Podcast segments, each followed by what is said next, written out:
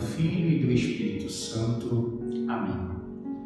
Venha, Espírito Santo, vem força de Deus e doçura de Deus. Vem tu que és movimento e quietude ao mesmo tempo. Renova nossa coragem, preenche nossa solidão mundo, cria em nós intimidade com Deus. Já não dizemos como o profeta vem dos quatro ventos, como se ainda não soubéssemos de onde vence. Nós dizemos Vem Espírito do lado transpassado de Cristo na cruz. Vem da boca do ressuscitado.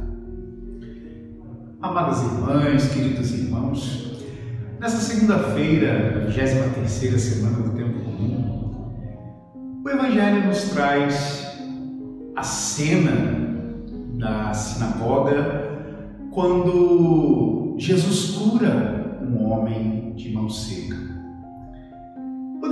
Aqui refletir sobre a pequenez, a mediocridade dos fariseus e mestres da lei que não souberam abrir o seu coração para ver a cura que Jesus realiza, mesmo sendo dia de sábado.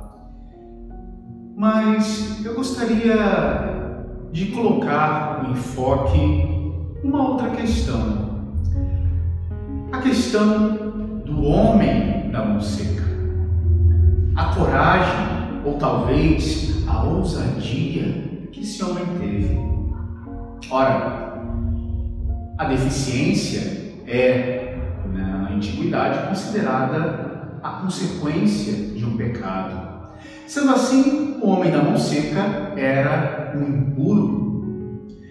E sendo impuro, ele não poderia estar na sinagoga naquele momento. Mas aquele homem com sua mão escondida, entra para ouvir Jesus. A partir dessa sua ousadia, aquele homem é colocado em evidência, é levado ao centro pelo Salvador e ali é curado. Meu irmão, minha irmã, nós precisamos também dessa ousadia.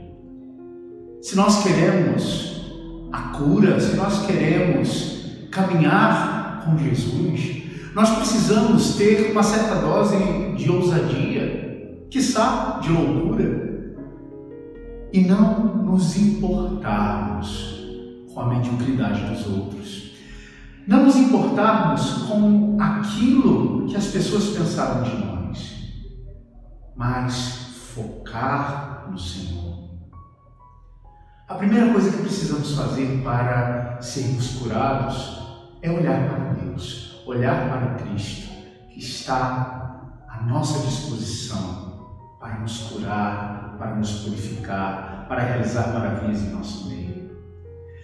Portanto, meu irmão, minha irmã, aprendamos neste dia isso, a deixar de lado todo o respeito humano a deixar de lado toda mediocridade e todo medo e nos lançarmos na presença do Senhor. Abençoe-vos Deus Todo-Poderoso, Pai, Filho e Espírito Santo.